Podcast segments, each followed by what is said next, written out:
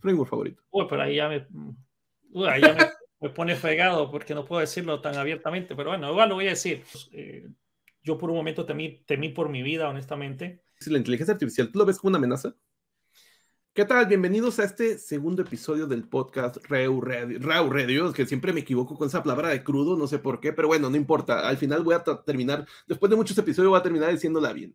Eh, prácticamente este es un podcast, si no conocían esto, también está en Spotify y pues más que nada esto sale en YouTube primero, así que pueden darle una suscribida ahí abajo. ¿Y de qué va esto? Vamos a hablar con personas interesantes de tecnología, personas como el invitado de hoy, que son sobre todo personas que yo veía desde que yo comencé a crear contenido, veía así, decía, diablo, o sea, es que ese tipo es el tipo, o sea, era así como de, él es el tipo. Y y, se me, hoy siento muy feliz por eso, porque se me ha dado la posibilidad de poderlo charlar por primera vez con él. Nunca había charlado con él. Es así como, vaya, es que esto de YouTube, te, esto de creación de contenido te llega, te lleva a personas magníficas. Y pues quiero dar la bienvenida a Fernando Herrera. ¿Cómo estamos, Fernando Herrera? Con semejante presentación, ahora ya me metes toda la presión a mi lado, ¿verdad? Ah, si yo vengo a joder. no la verdad es que sí, ¿eh? te entiendo. La verdad es que sí tienes mucha razón porque el hecho de poder llegar a muchas personas hace de que uno pueda tener contactos con personas como tú, Héctor, y como otro montón de personas de creadores de contenido que realmente nos enfocamos en tratar de ayudar a que la gente crezca de una manera que nosotros nos hubiera gustado crecer hace muchos años. Y la verdad que honor y privilegio el mío de que, pues, tú dijiste, este es el tipo. Primero escucho eso y la verdad que te lo agradezco mucho. Qué bueno, qué bueno. De hecho, yo, yo cuando comenzaba, bueno, la primera vez que, que, que, que, iba a crear contenido, tú ya estabas creando contenido y ya tenías bastantes cursos y era así como de, es que él ya, o sea, eras como un referente. De hecho, tú, tú fuiste parte de los que nos abriste un poco la brecha en la creación de contenido, sobre todo en, en este ámbito que es digital, ámbito web. Y tú fuiste esas de los que comenzaron ya en el ámbito de, de docencia web en eh, habla hispana. Entonces, sí, de alguna manera tú, tú también eres referente para nosotros. Y eso, es, eso, está demasiado cool poder hablar contigo. ¿eh? Y gracias por la invitación. Por, gracias por, por, aceptar la invitación. No, la, invitación, el honor es todo mío. Gracias por haberme invitado. Y, y, la verdad es que a veces yo también me disculpo con muchas personas que me dicen, hey, te invito a mi, a mi canal y eso. Y es que a veces yo no, no paso pendiente de todos los mensajes de, sí. de, de, Twitter. Y a veces se, se, van, se colan o no, no les doy cuenta. O sea, no es porque, si la gente queda ignorada, no es porque yo quiero ignorarlos. Es porque a veces, pues yo paso concentrado grabando todo el día y de repente me meto en la red social solo como una que 15, 20 minutos y lo que pude leer lo leí, lo que no leí no lo leí, pues... Y, y se va, se pierde. Y, y, sobre hablando todo... de eso, de, de, perdón que te interrumpa ahí con eso del inicio, es, eh, es, divertido pensar eso porque cuando yo comencé a dar cursos en línea en el 2015 más o menos, cuando lancé mi primer curso, la verdad empecé antes, pero el primer curso lo lancé, o sea, oficialmente fue lanzado en el 2015 eh, era muy difícil pensar de que el, el, mercado latinoamericano era importante, porque cuando, cuando miraba los cursos, la gente solo tomaba cursos en inglés y, uh -huh. y, la verdad no es que esté mal tomar cursos en inglés, la verdad es que es algo que va, va, va a suceder, vas a tomar cursos en inglés, vas a conseguir consumir material en inglés, pero había muy pocas personas que conocían, digamos, en este caso la plataforma de Udemy o plataformas de educación en línea, y todo era en inglés. Entonces yo digo, bueno, vamos a intentar hacer esto en español porque eh, muchas personas tienen esa barrera de lenguaje y por ahí fue el camino. Y pues la verdad que ahora estoy aquí hablando contigo sin pensar de que eso era parte del camino que iba a estar en ese primer curso. Y, y, y, sobre todo, ahorita para comenzar, ahorita tú que estás haciendo parte de dos, ¿solamente estás grabando cursos en Udemy o haces otra cosa como profesional? Pues ahorita desde, vamos a ver, desde junio del año pasado regre regresé a poder estar enseñando a tiempo completo. Uh -huh. Actualmente estoy en, eh, estoy en dos plataformas, estoy en mi propia plataforma de detalles con -huh. la colaboración de otras personas que, que, me ayudan con la creación, la creación de contenido y edición, todo eso lo hago yo, pero lo que es eh, mantenimiento de la, la plataforma, soporte, eh, atención al cliente, promociones, eh, discusiones de qué es lo que sigue, estudio de cuál es lo más solicitado por el alumnado, casi Ajá. toda la parte, digámosle, que, que no me gusta, hay personas que me ayudan con eso. Yo soy terrible haciendo marketing, soy terrible en muchos otros lados, entonces no, yo quiero dedicarme a, a estudiar, sí. crear contenido y compartir lo, que, lo poco que sé en muchas cosas con la gente. Entonces ahí va. Entonces, estoy hecho, en esos lados, Udemy y en mi propia plataforma. Y de hecho sí comparto eso contigo. Es que si tú no te gusta hacer algo, pues contrátate al experto, ¿no? O sea, para, para que le juegas a hacer el, para que le juegas. Es difícil, especialmente porque antes lo hacía todo yo y eso va también de responder preguntas y cuando ya empiezas a pasar de cierto punto, las preguntas se hacen incontrolables. Sí. Y así son demasiadas preguntas que uno dice, bueno, yo llegué a pasar tres horas y media al día, todos los días, hasta que yo dije, no, ocupo ayuda aquí, ocupo ayuda. Y así no. fue. No, y es que la gente pregunta todos los días, ¿eh? Pregunta sábado y domingo. O sea. Sí, no hay feriado y a veces te enfermabas, a veces que tenías un día de la mierda y, y modo, ese día no quise responder y al día siguiente no es que no hay preguntas, sino que se acumularon las anteriores y pues sí, era muy complicado. Sí, de hecho yo, yo, yo puedo entender un poco porque estamos hablando que tú tienes en Udemy por lo menos, tienes cerca de 39 cursos, casi 40. Entonces yo tengo tres y a mí me da una joda. Yo imagino tener 10 veces que contestar eh, preguntas es una joda. Y, o sea, y yo imagino también, o sea, es escalar, ¿eh? porque tú obviamente tienes más tiempo. Es, es, no, es una locura, es una locura. Sí, sí, sí, eso es, eso es difícil de ver porque las personas quieren respuestas ya. Y a pesar de que, digamos, estamos en, solamente en Udemy, Udemy no es que te exige responder preguntas, pero si no, sea, no hay ningún lado, ningún lado dice que tú les vas a responder.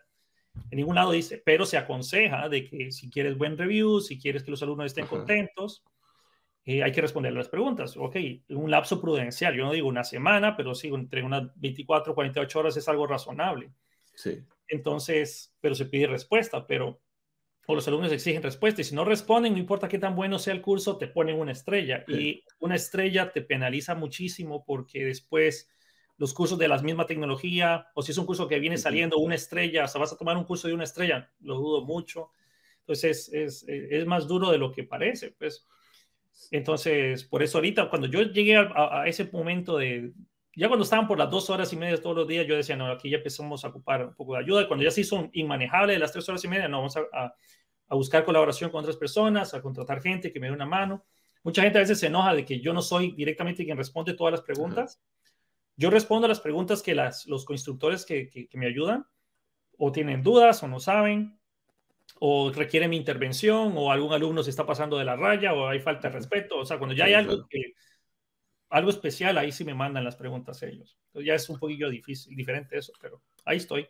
Sí, aparte a veces hay preguntas sin contexto, ¿no? O sea, a veces preguntan como si uno adivinara todo el contexto ah, y es, muy difícil. Sí, yo he escrito en la comunidad de instructores de Udemy, ahí yo he escrito varios posts de cómo responder preguntas o tips para, pues, evitar preguntas también, etcétera. Después te paso de los enlaces, por ahí tienen que estar. Sí, sí, por favor. y, y, ahora, en el punto de tú cómo te adentras a esto de la, tecnología, ¿cómo decides decir, es que yo quiero dedicarme a eso? Eh, ¿Cómo nace ese interés por meterte en la tecnología? Para, por ejemplo, a mí me, me nació cuando vi Jurassic Park, siempre lo he dicho, que vi Jurassic Park, la, la, escena que están con el mouse cerrando puertas, dije, oh, eso parece magia. ¿A ti mm. cómo te nace esto? ¿Cómo te nace el gusto? Pues la verdad es que es algo que yo desde que nací ya, mi papá me lavó el cerebro desde pequeño. o sea, no, no, no, no fue por opción. De, hecho, si no hubiera existido las computadoras por ahí, habíamos hablado de que, eso es otra como de, las, de los puntos de, de la charla, honestamente no me imagino un punto donde no existieran las computadoras. Cuando yo era muy pequeño, cuando tengo uso de razón, antes de haber nacido, mejor dicho, ya mi papá trabajaba en una empresa de reparación de computadoras. Mm. En ese momento él trabajaba con calculadoras programables o tenía eh, computadoras con sin Windows, no había Windows en ese momento, con puros DOS. Entonces él tenía esta, este como, hacía, hacía software también en pura terminal y siempre teníamos alguna computadora en la casa. Y mm, yo miraba a mi papá trabajando en la computadora y me gustaba. Y mi papá empezó a hacerme un par de juegos. Me hizo el juego del ahorcado en DOS. Y dije, ah, pucha, está bonito esto. Entonces mi, papá me puso a jugar por ahí. Me enseñó un par de cosas con la computadora. Y luego pues, otros clientes traían computadoras para repararlas y yo me conectaba a, las, esas computadoras y empezaba a escribir comandos de DOS, muchas veces sin saber o a veces sabiendo, y buscaba juegos, porque después eh, hubo un apogeo de juegos de DOS. Sí. Copiaba juegos y los copiaba en disquetes, y yo todo esto tenía como cinco años. Y ahí le ponías format C dos puntos, diagonal Ah, cruda. sí, sí, y vámonos a pelar. Y, y ahorita en el punto este, yo tengo curiosidad de esto. ¿Tú cuántos cursos ahorita en global, en Udemy, en, porque también estás en YouTube, eh, te he visto. Sí, Estás también en tengo YouTube. YouTube, sí. Eh, pero en cuanto a respecto a cursos, que, que tus cursos son, tienen algo muy especial, Mm. que son cursos muy completos, son cursos que estás hablando de 40 horas, cursos de esa magnitud. Eh, no, no eres como el cabezón de yo que ha grabado un curso de 6 horas y lo lanza, tú eres uno de los que graban cursos de No, 40 es que ha pasado, esto, es- esto ha sido una evolución. Mi primer curso yo lo lancé como con ocho horas Sí, y mm, después lo, lo subí un poquito más porque la verdad es que la grabación del primer curso fue durísima. Mi, primer curso fue, ¡guau! casi, yo le tiré la toalla, honestamente. Pasé varios meses grabando porque obviamente uno estaba trabajando en su empresa o es empleado de alguien y uno llega a la casa, dedica las horas que le sobran. Y en ese momento yo era empleado a tiempo completo, hacía mi freelance y en la noche llegaba a, y vamos a ver si esto funciona, ¿no? A ver si esto de, también de, de enseñar en línea. Porque la verdad es que no fue tanto por opción. A mí me encantaba enseñar, fallé en unas cosas de la universidad en cuanto como profesor, pero es otra historia. Pero el primer curso fue el más difícil. Una vez lancé el primer curso, el segundo fue un poco más fácil, el tercero un poco más fácil, el cuarto fue un poco más fácil. Y llegó un punto en mi vida donde me tocó decidir, ok, voy a otra empresa o le dedico full, full time a, a, a crear cursos. Entonces, bueno, la decisión no fue fácil de tomar, dediquémosle a hacer cursos a tiempo completo. Entonces ya podía yo dedicar desde en ese momento, yo tenía que, el, ese, el primer curso a tiempo completo que hice fue el curso de Angular 2 en, en su momento, y tenía que hacer que ese curso funcionara, porque si no, corría riesgo de perder la casa Mm. o tener que ir a buscar otra vez, eh, qué sé yo, ir de rodillas a donde mi je viejo jefe a pedirle trabajo de regreso porque me tocó renunciar o renuncié. En fin, larga historia por ahí. Y no, vamos a hacer que esto funcione. Entonces traté de hacer el curso más completo posible para que la gente dijera, wow, este curso, ¿para qué voy a tomar el curso de otra persona si este curso lo tiene todo y el mismo precio? Sí. Entonces eso por ahí fue la, la, mi, mi, mi, primer acercamiento con ese, hacer cursos abismalmente grandes, que tengo que dejar de hacerlos así de grandes. Siempre digo eso y toda la gente que trabaja conmigo sabe que yo digo eso un montón de veces y nunca lo cumplo. No, es que son cursos de 40 horas que, que es mucho trabajo. Las personas a veces no saben cuánto conlleva grabar una hora. O sea, cuánto conlleva llevar, grabar una hora. No es que te sientes una hora y ya está. O sea, sí, es una hora, una hora de grabación, una hora, una hora perfecta de video, no, no, es, no es así. No, no es así. De hecho, hay veces que tienes que repetir. A mí me ha pasado que grabas y no pusiste el micrófono y dices Sí, mierda. y otra vez, ¿no? Y uno, Y- ay, qué imbécil soy. Y uno Sí, y eso pasa, y eso pasa bastante, o, o que en la calle sonó el tipo de la basura, o que en la calle, a mí me pasan las motos, soy mucho de grabar muy temprano, como a las 6 de la mañana, pasan motos y se escuchan, Sí. o sea, eso es una joda, pasa un avión también, no sé, a esa hora mm, pasa y se oye el avión, o sea, no sé por qué diablos se oye a esa hora, pero se escucha bastante, y eso es una joda, y a veces las personas piensan, ok, es que son 40 horas, ah, pues es muy poco, una semana de trabajo, no, loco, son meses de trabajo. Sí, Y esa es la pregunta que, que, quiero venir aquí. ¿Cuántos cursos tú ahorita estás grabando por año? Ahorita, yo usualmente no grabo cursos simultáneos. Grabo, me dedico a un único curso, lo termino, voy con el siguiente, lo termino, voy con el siguiente. Ahorita estoy en un punto especial porque eh, tengo el, la regrabación del curso de Angular, ese curso de Angular 2. Ajá. Lo estoy, lo estoy regrabando, ya lo dejé como por la clase 250 y, y empecé a trabajar con el de Flutter porque ya lo había prometido, uh -huh. pero lo de Flutter pasó un, o sea, cuando iba a empezar a hacerlo, ya estaba anunciado un evento, entonces decidí esperarme un evento de Flutter a ver si no cambiaba algo, después cambiaba algo, después volver a empezar, y eso es otro dolor de cabeza. Pero bueno, ahorita estoy grabando el, curso, el nuevo curso de Flutter, de, es un curso de cero experto que la verdad que quiero, para las personas que han tomado mi curso, que dice, el, curso, el título del curso anterior de Flutter es Flutter Mobile, eh, la guía completa o todo un, o sea, el curso primero de Flutter que tengo lo voy a reemplazar, lo voy a hacer Legacy, porque ya no se va a dar mantenimiento a ese, porque muchas cosas han cambiado desde entonces. Y ya lo he hecho muchos parches, ya lo he regrabado, ya, ya no sé qué más hacer para, para quedar bien con la gente, ya toca pues volver a hacer un curso que sí va a ser pagado. Y eso a veces es una decisión también difícil de tomar, porque, o sea, sí, hay un lapso de tiempo que tú dices, ¿cuánto tiempo vas a darle soporte a un curso? Sí. ¿Va a ser un año, dos años, tres años, cuatro años, cinco años, seis años, siete años? ¿Cuánto tiempo? teniendo en cuenta de que la mayor parte de las personas pagan entre 5 a 10 dólares. De esos 5 a 10 dólares puede ser que recibas unos 50 o, centavos o sí. 9 dólares. O sea, va a depender mucho de cómo lo pagó. Pero estamos hablando de que una persona que pagó, digamos que 5 dólares, ¿por cuánto tiempo tiene soporte, actualizaciones, regrabaciones? Eh, entonces, exigir, ¿no? Y exigir. Hay un balance, ¿no? Hay un balance en eso. Entonces, yo lo que estoy haciendo es que más o menos, si el curso es muy eh, demandado, si hay muchas personas que están ingresando en el curso, eso ayuda mucho a pagar la siguiente actualización. Hago una regrabación completa usualmente y luego hago parches, pero una segunda regrabación completa, eso ya usualmente digo, no, mejor voy a hacer un curso nuevo. Sí. para pagar los costos de hacer un curso. Y es que aquí hay dos puntos claves, que una es que la tecnología, por ejemplo, sale Angular, Angular 2, que salió Angular 1 y se, se quedó, hicieron un Angular 2 completamente diferente. Ahorita van a 16, no sé en cuál vaya, no tengo idea. Y, cambian muchas cosas, o sea, cambiaron muchas cosas en el front en cuanto, en Angular, eh, de por sí Angular, la curva de aprendizaje es más compleja que React, Angular tiene muchos más conceptos de entrada. En segundo, estas cosas van a ir avanzando de una versión 8, 9, 10, van saliendo nuevas cosas que ya nos hacen de la manera antigua. Entonces, un curso que, que, que grabaste hace unos 3, 4 años va quedando de cierta manera obsoleto y hay que regrabar ciertas secciones. Y el otro punto clave que la gente no sabe es que ellos cuando pagan en Udemy un curso, ellos van a, les va a salir los 10 dólares, 15 dólares, lo que paguen, pero uno no gana regularmente lo mismo por cada persona, sino que gana dependiendo por dónde entró. Entró por Udemy, entró por uno mismo, y entonces a veces ganas 50 centavos de dólar por un curso, a veces ganas 9 dólares. Entonces aquí lo que a los creadores de contenido es ser, ser un referente o ser alguien conocido, te ayuda bastante, porque tu ganancia en cuanto a este tipo de plataforma va a ser mayor. Pero sí, muchas personas no saben eso, de que, ay, me costó esto, sí, pero no sabes, aparte de los impuestos, todo eso. Ah, el punto es que tú no sabes cuánto realmente uno está ganando.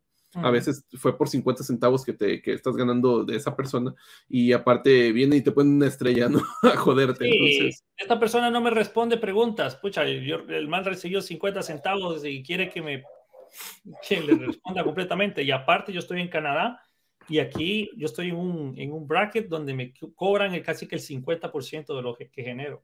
O sea, aparte de la cadena alimenticia desde Udemy, PayPal, el gobierno de Canadá, el banco hasta el final, yo soy el último de la cadena alimenticia, soy el, que termina recibiendo menos. todo el mundo recibe una buena tajada de todo. Sí, y eso de PayPal también, uh, nosotros pagan por PayPal o Pioneer. La otra, Pioneer.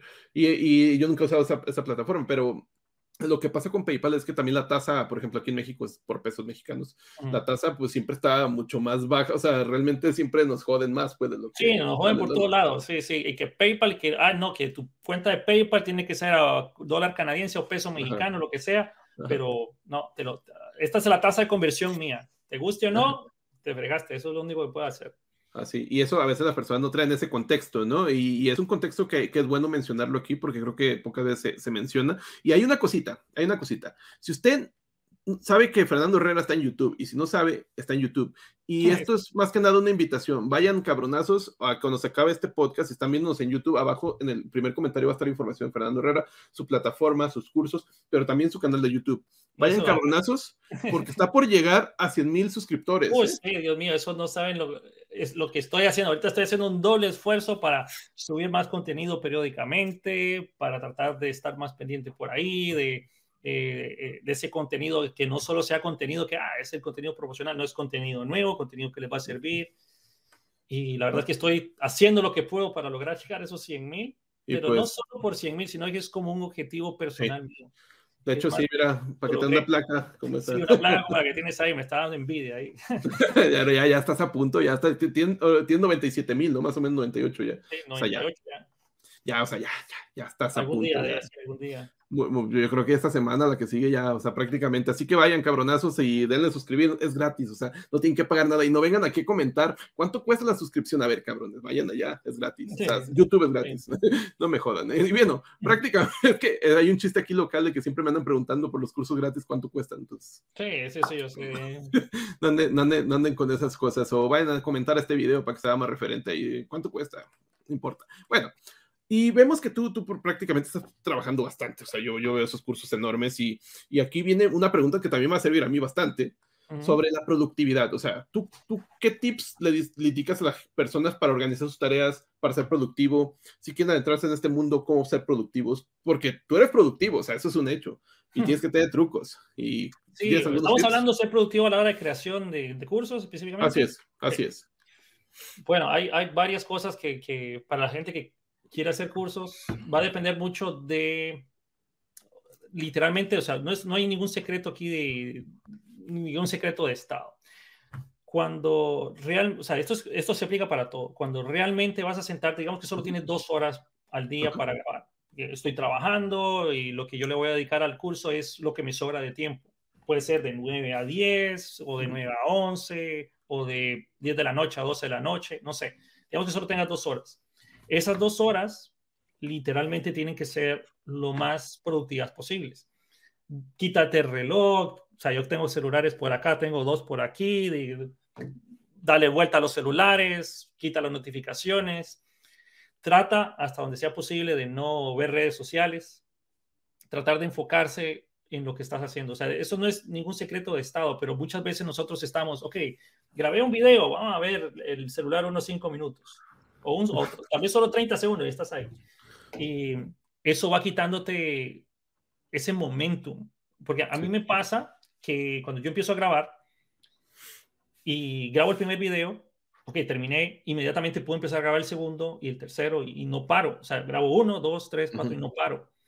Al inicio, al inicio, pues uno empezaba como a hacer scripts y eso, pero la verdad es que los scripts a la larga no me servían tanto porque uno tiene que memorizarse muchas cosas y después uno dice una palabra que no es, los scripts no me funcionan. Lo que más me funciona a mí, especialmente para enseñar temas de tecnología o programación, lo primero que yo hago es que obviamente hago el ejercicio que quiero enseñar previamente. No es que me siento, me, me pongo a inventar todo en el video porque eso sería terrible. Eh, entonces, haces el ejercicio previamente y eso va a hacer que tengas los conocimientos frescos en la cabeza. Luego divido lo que es la, grabación de lo que quiero enseñar en clases de menos de 10 minutos. Mm. Por ejemplo, yo no sé cómo van a salir las clases. Si alguien me pregunta, ¿puedes darme cómo va a lucir la clase, la clase que voy a grabar? No tengo la menor idea. Lo que yo hago es, sé cuál es el punto inicial y el punto final más o menos van a ser 10 minutos después. Entonces voy a empezar de punto A y voy a llegarlo a punto B, ya sea en menos 10 minutos o menos. Entonces ese es mi rango. Entonces, por ejemplo, estoy empezando la aplicación, voy a empezar una aplicación móvil. Entonces, ok, en 10 minutos podría llegar hasta este punto. Entonces, ok, me siento a grabar, no hay ningún script, no hay nada de que, a veces si la cago, pues la cago, le, pongo pausa, corto, obviamente, pero hasta donde puedo trato de que la grabación sea lo más natural posible, explicándola a la, a la persona de una manera lo más natural y humano posible, nada de que o sea, no me gusta mucho de que suene ni que muy scripteado, porque no hay nada de scripts, la verdad. Entonces voy literalmente hablando como si fuera un amigo, explicando todo lo que pueda. Y, ok, llegué hasta el punto, termino el video. Luego lo corto, agarro el siguiente, digamos que yo tengo varios archivos así de, de, edición, agarro el siguiente y sigo. Llego a los 10 minutos, menos 10 minutos paro, voy con el siguiente y entonces así va usualmente lo, para grabar muchos, o sea, bastante contenido, lo ideal es tener la menor cantidad de ediciones posibles, porque las ediciones de los videos te quitan mucho tiempo. Sí, muchísimo. entre mejor estén hechos los videos de entrada de raíz, que no requieran optimizaciones o ediciones o nada, eso va a hacer que sea muy productivo. Por ejemplo, los personas que están trabajando ahorita conmigo están sorprendidos de que hoy grabé 35 videos. es lo que yo grabo al año, yo creo. Ahorita están mis compañeros de que yo les decía, hoy el día de las mujeres, les dije, bueno, ok, todas las mujeres del equipo se van a quedar trabajando igual conmigo solo para, porque estamos en iguales condiciones todos, ok, mujeres y los hombres todos iguales, entonces se quedan aquí conmigo hasta que se acabe esto. era una broma, ¿no? sí, claro. Este, sí, hoy grabé 35 videos. Sí, eh, más o menos 7, 6 horas y media, 7 horas. Sí, de hecho es como una jornada laboral prácticamente. es una jornada laboral. Una jornada laboral. Y de hecho yo, yo... Ya detengo porque me voy a quedar sin voz y no voy a poder estar aquí contigo y no quiero sonar como, no sé. Como Darth Vader. Como esa vieja de...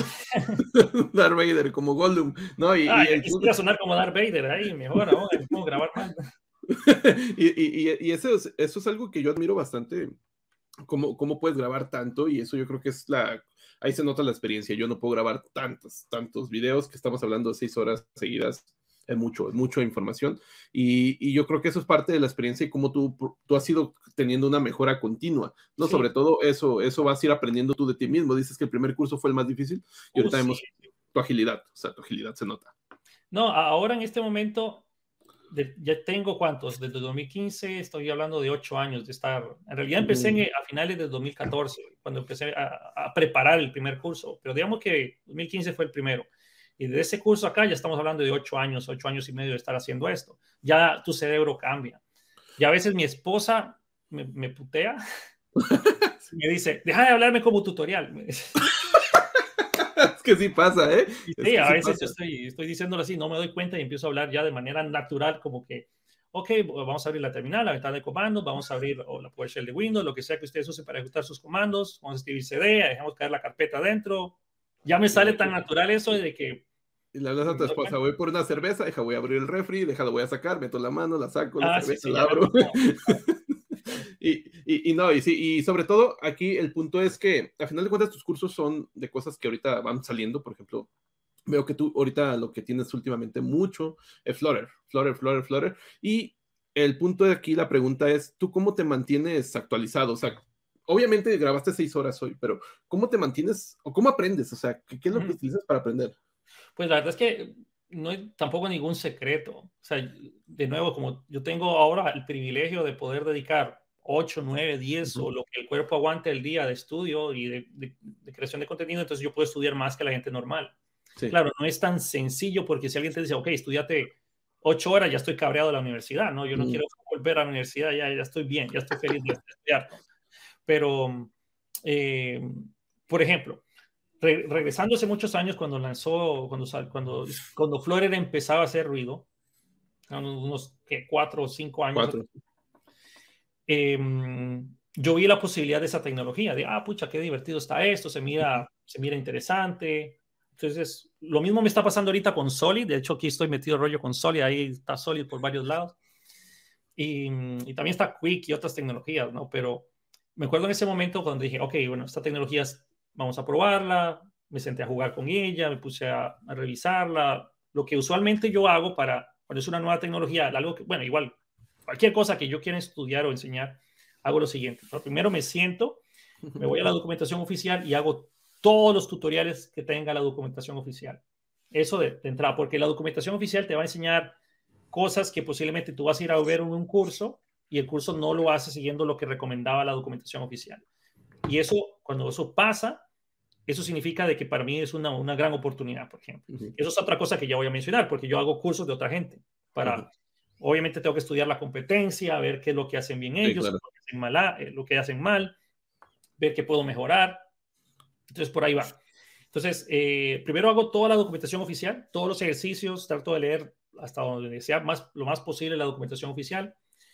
Luego, dependiendo de cómo me sienta en ese momento, yo después me pongo a hacer ejercicios personales, lo típico que hace todo el mundo, no hago nada especial. Pongo a hacer primero el contador, luego vamos a hacer una, un to-do, luego vamos a hacer eh, una petición a, un endpoint, qué sé yo, y así va. Y luego, después de, de, practicar con mis propios ejercicios, digo, ok, vamos a ver cómo lo hacen otras personas, porque usualmente, usualmente nosotros no somos los pioneros. Usualmente si, vas a enseñar, qué sé yo, Solid, por ejemplo, yo no tengo nada de Solid ahorita, ya hay personas que hicieron cursos de Solid. Entonces, eso me permite a mí poder ir a Solid.js, voy a ver qué es lo que ellos hicieron bien, voy a analizarlo. Ah, bueno, esto va bien por acá, y entonces por ahí, no, yo, obviamente yo no estoy diciendo copiar el contenido, ¿no? Pero mira qué es lo que hacen bien ellos, qué es lo que le gusta a la gente, y ya te da una buena base de, por lo menos una visión general de cómo podrías crear un curso. Luego, ya después de tantos años de hacer eso, ya uno tiene más o menos automáticamente pensado el, el, currículum del curso. Sí, de hecho, sí, eso, eso va pasando. Y aparte, hay muchos conceptos que se repiten. Nada más tú como que buscas cómo se hace ahora con esta tecnología. Correcto. Y dices, ah, ok. Y, y, ya está, ¿no? Por ejemplo, pasarte de Angular a React, o dices, ok, ¿cómo guardo el estado en React? Este, ¿Cómo hago solicitudes en React? ¿O cómo, cómo manejo observables, observables en React? O sea, al final de cuentas, el mismo concepto, más buscas las herramientas que existen ahí y ya está. Sí, y también mucha gente no lo ve, no lo ve así, pero a mí me gusta verlo de esa manera. La verdad es que yo no soy ningún gurú en eso. A, mí me, me, gusta mucho JavaScript y casi todo lo que enseño está basado en JavaScript con algunas excepciones, ¿no? Eh, por ejemplo, yo enseñé, yo tengo cursos de PHP, pero hace muchos años y como PHP no, no, no, no, los cursos de PHP como que no agarraban empujón ahí, no agarraban envión, entonces por eso es que no tuve más cursos de PHP. Aunque lo usé mucho en cursos de Ionic, hacía mis backend en PHP y así los, los enseñé en muchos lados. Pero eh, ahorita las tecnologías que tengo más fuertes son eh, la parte de, bueno, lo que es Docker, obviamente Docker no es un lenguaje de programación como tal, exceptuando los, los Docker files, exceptuando eso. Pero de ahí está, tengo mucho de JavaScript, tengo Dart y Flutter y tengo la parte de Docker que es bastante, digamos que demandada y, y básicamente eh, no es que yo sé como 50 lenguajes, sí, sí he trabajado con muchos lenguajes, pero Básicamente eso es lo que tengo. Entonces no es difícil para mí, hey, ahora tengo que aprender Solid. Solo, solo, tengo que aprender lo que es propio de Solid.js. No tengo que aprender cómo desestructuro objetos, cómo creo clones, cómo hago para hacer una petición HTTP. O sea, es mismo JavaScript. sí, es lo mismo. De hecho, cambia lo, lo, radical que cambian son las organizaciones de cómo está el marco de trabajo, o sea, cómo estás organizando las cosas. Y tengo una pregunta aquí en, en cuanto a tu primer lenguaje de programación, ¿cuál fue? Hijo, pucha. Eh, creo que el primero que yo toqué fue Pascal. Pascal. Sí, creo que fue el primero que toqué. Mm. Pascal. Y laboralmente, que, te han pagado cuando, Cuando yo empecé a trabajar de manera, no me quejo, cuando mi papá me explotaba a los 14 años, trabajaba en Visual Fox Pro. Ah, Visual Fox Pro, wow. Entonces es el del, vienes del 99, 2000. Sí, ese era Visual Fox Pro 6. Sí. Y después pasó a Visual Fox Pro y cuando lo compró Microsoft. Sí, de hecho era, venía todo el paquete, ¿no? Instalabas el Visual Studio de aquel entonces que no era .NET todavía y venía con Visual Basic 6 y Fox Pro y todo eso. Sí, pero realmente Microsoft lo compró para matarlo a Visual Fox Pro. Sí, de hecho ya nunca se escuchó nada. Eh, llegó .NET, Visual Basic también lo que está pasando ahorita, Visual Basic.NET, que ya pues ahorita tomó la, la, la relevancia C Sharp C Sharp y le están dando más relevancia a F Sharp que a Visual Basic. Había hablado aquí alguna vez, eh, vine, vino invitado uno de los que son referentes de Visual Basic, este, el Guille, y me hablaba de eso, de que como que parece que Microsoft tampoco ya quiere a Visual Basic, o sea, como que dijo ya. No, C Sharp, aquí digamos, en el gobierno de Canadá, ese es el lenguaje de programación usado. O sea, no, no hay otra, C Sharp. No, y aparte en muchas dependencias este, gubernamentales a nivel mundial, o sea, como que el hecho de ser tipado fuerte y la flexibilidad que tiene C Sharp es, es, bastante apreciable. Y, y, de hecho hay una competencia en cuanto a Flutter, en cuanto a .NET que se llama Maui, que era el Xamarin de, se convirtió en Maui. Y aquí viene algo que había escuchado de ti, que has trabajado con Ionic, ¿no? Hace un tiempo. De hecho, Ionic me dio de comer mucho rato, sí. Y ahorita, ¿qué, qué, desventaja crees que, que, que, terminó Ionic estancarlo? Yo también trabajo con Ionic y yo también siento que, como que hasta la documentación oficial eh, de repente se queda, se queda. O sea, estás buscando algo como para hacerlo con Swift o hacerlo en, en Kotlin siempre funciona la mayoría de veces, en Android funciona la mayoría de veces, y en Swift siempre hay que meterle hasta líneas de nativas, así directamente en Swift. Yo, de hecho, la poca vez que le he metido Swift es por eso. Pero tú, ¿qué crees que haya sido que Ionic se haya quedado estancado o sientes que no se quedó estancado? no, es, que, es que Ionic es, es, es especial. Primero, eh, tratar de no involucrar mucho mis sentimientos por, por, Ionic, porque solo para hacer un, un eh, para hacer una como historia de por qué estoy diciendo eso, y no de demorarme mucho, cuando yo empecé a, al en el desarrollo móvil, eh, yo era freelance, entonces muchos clientes, o sea, yo por alguna X y razón decidí empezar con Objective-C. Ok. Una, una, tuve un, un, freelance, me pagaron con una, con una MacBook Pro usada y esa fue mi primera computadora Mac. Entonces, ah, bueno, yo tengo una Mac, voy a hacer desarrollo para ellos. Ok, entonces solo, solo era Objective-C, no existía Swift. Entonces, con eso, ahí así aprendí. Pero de esperarse, cuando uno es freelance, muchos clientes no les importa en qué diablos esté escrita la aplicación, con tal se le entregues el, programa funcional. Pero sí pedían iOS y Android. Y, mm. hijo de pucha, entonces tengo que hacer dos bases de código y qué dolor. Entonces salió PhoneGap. Mm. descubrí PhoneGap, que era un dolor de cabeza, horrible, pero terrible, terrible. Pero por ahí va, vamos llegando a Ionic.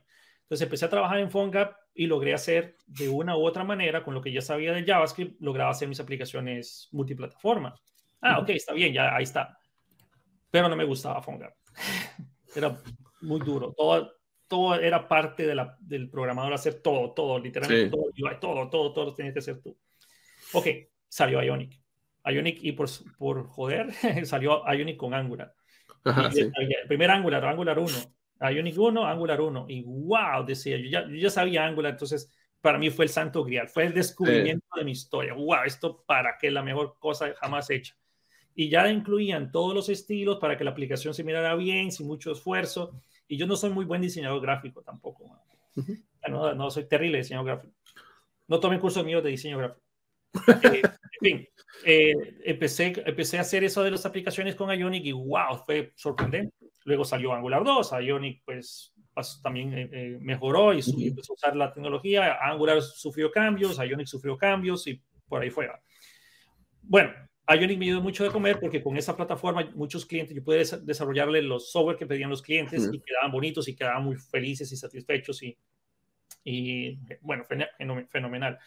Pero de ahí llegó un punto donde eh, la tecnología empezó, o sea, empecé a sentir como los ciertos problemas de Ionic. Empezó a salir React Native, por ejemplo. React Native, comprar React Native con, Flor, eh, con Ionic, perdón, se siente la depreciación un poquito en cuanto, se siente que la velocidad de React Native es más rápida que la de Ionic. Que por cierto, esto no, si a ustedes no les importa eso, y ustedes lo que saben es Ionic, Ionic es una excelente solución. O sea, no digo que, que es la mejor del mundo, pero si la tecnología les ayuda a resolver el problema de una forma rápida, efectiva, eficiente, mantenible a futuro y ¿qué más quieren? Pues, ¿qué más quieren? Sí, sobre todo saben Angular, ¿no? O sea, ya... Sí, saben Angular, también... Vanilla, ya todo lo puede ser Ionic, todo eso. Ajá, ya todo. Sí, todos. Y mm, háganlo en eso, esa tecnología es fácil de aprender, es básicamente como aprender unos componentes estilizados, es básicamente lo mismo. ¿Quieres, si, si te sientas a aprender Material UI en, React, el mismo tiempo te va a tomar aprender a Ionic, lo cual es muy útil. Pero eh, mucha gente se va porque esto no más rápido, esto funciona mejor y mejor según quién, pero bueno, esto funciona más rápido, es lo que te conviene, entonces de ahí sale Facebook y, ah, bueno, mira Instagram, mira Facebook, mira WhatsApp, mira... Todo se cae igual. Entonces, sí, uno dice, bueno, React Native tiene su... Entonces empezó a perder la lucha con React Native. Y mm, por ahí empezó como, como no tener tanto, tanto no, no, tan amado. De ahí empezó a sufrir los mismos golpes que sufrió Angular. Sí. Que, hey, que la versión, no me acuerdo, creo que fue la, la 6, el paquete de RxJS, que no fue ni culpa de ellos, decidió organizarlo diferente. Entonces ahora hay que hacer un, cambio y obviamente ningún programador le, le gusta tocar su código viejo que funciona. Entonces Ionic sufrió lo mismo que sufrió Angular. Es un daño colateral. También pasó lo del cambio en la versión 4 del HTTP, pero la verdad es que no ha tenido tantos breaking changes Angular como, como, se ha pintado, pero eso hizo que mucha gente decidiera irse a otras tecnologías. Sí. Bueno, Ionic para mí lo que, lo que tiene genial es que muy rápidamente uno puede tener la aplicación funcional con lo que uno ya sabe de HTML. Eso es indiscutible. Y posiblemente tú ya tienes una aplicación web, puedes reutilizar ese código en, en Ionic. Lo más probable, si y tú sigues una buena arquitectura, un, un, buen, una estructura de directores decente, puedes reutilizar casi todo. Sí. Y eso vale mucho. En lugar de que te sientes en, qué sé yo, Flore y lo empiezas a hacer todo de cero. Sí, de cero y aprender, ¿no? Cosas de cero, componentes de cero, ¿cómo se llaman? ¿Cómo se... Sí, sí. Y, y, acá ya desde la instalación inicial ya puedes trabajar hasta con, por ejemplo, tú tienes la opción, opción para trabajar con Vanilla JavaScript, entonces si no sabes Angular igual, puedes dar por ahí. Y hay, hay, aquí una, una cosa que a lo mejor va a causar de repente, es que siempre se hacen esos dramas por todos lados de realmente las universidades sirven, los bootcamps sirven, y más que nada esta pregunta va orientada ¿Tú crees que las universidades, universidades realmente enseñan lo que necesitas para estar listo para comenzar a trabajar como programador? O sea, ¿tú crees que realmente pues, sales y ya estás listo? E, e, eso es algo que, que, siempre me gusta discutir, es un tema bien controversial y desde que, o sea, yo vine aquí a Canadá y, vine a estudiar. Estudié por dos años en, en, una universidad acá y si te soy honesto, yo pensaba de que yo iba a venir a ver, o sea, un país de primer mundo, una educación de primer mundo, un, salto, pero tremendo, es lo que yo esperaba ver. Lo que sí fue un salto tecnológico tremendo, sí, obviamente las instalaciones y todo súper bonito, ¿para qué? O sea, todo precioso. los salones, como lo ves en las películas así de Estados Unidos, las películas gringas. Está el profesor allá en el fondo y unas ah. pizarras que llegan hasta el techo. y Las típicas películas de asesinos, ¿no? De universidad. Sí, sí, algo así. Entonces, eso sí, sí me tocó ir y, para qué, pero lo que se enseñaba eran cosas que la verdad yo ya, o sea, como yo ya me dedicaba a enseñar en línea, me, me tocaba estar como pendiente de los cambios y estar como más a la vanguardia de las cosas, me tocó ver, aprender o ver cosas que ya estaban obsoletas y cosas que ya no se siguen así. Por ejemplo, en unas clases tuve, eh, unas integraciones con, eh, con C Sharp con, y, React, pero la versión de React era la 16. No, mentira. No me acuerdo qué versión de React era, pero no estaban los hooks. No, ok, no. 15 o 16, los primeros de la 16, no me acuerdo. Y yo decía, pero esto ya no se hace así, pero no podían hacerlo así. Entonces, yo me puse a pensar ahí, a, sentar cabeza, ¿por qué, ¿por qué, esto de las universidades está tan atrasado? Mi punto es, mi punto cambió mucho cuando, cuando vi eso. Cuando uno está cruzando la universidad y uno sale con un título universitario, el título universitario te va a abrir puertas. Sí. Va a hacer que inclusive tengas la práctica profesional y si haces un buen desempeño puedes quedarte trabajando ahí. Y muchas empresas erróneamente piensan que el título universitario es, es equivalente a conocimiento y eso no es así. El título universitario lo que significa es, ok, esta persona se dedicó, se rajó cuatro años de su vida, cinco años, lo que sea del tiempo que te tomó hacerlo, pero es una persona que estudió. ¿Qué es lo que sabe? No sé. Puede ser muy bueno en base de datos, puede ser muy bueno en diferentes lenguajes de programación, pero usualmente cuando tú sales de, una universidad, todo lo que estás viendo en la universidad ya está desfasado. O sea, desde ese momento que, que empiezas ahí. Pero mucha teoría y los, los conceptos iniciales, eso no cambia. Eso es, eso es lo que vale de la universidad. Yo me quejaba mucho cuando empecé hace muchos años en, la carrera universitaria. En eso, yo, yo, estudié en Honduras. Yo ya programaba en ese momento. Gracias de nuevo nuevamente a mi papá que me explotó de niño. yo, llegué, programando ahí. Entonces yo quería venir a, programar, qué sé yo, eh, en C Sharp, por ejemplo, programar móvil. Bueno, todavía no había móvil ahí, pero ya habían conceptos de, teléfonos eh, smart, smartphones. Entonces yo quería ver cosas así, pero no, vamos a chutarle Visual Basic 6, que ya tiene quién sabe cuántos años de no existir, mm. que ya no se usa, que ahora es .NET, pero vamos a chutarle Visual Basic 6.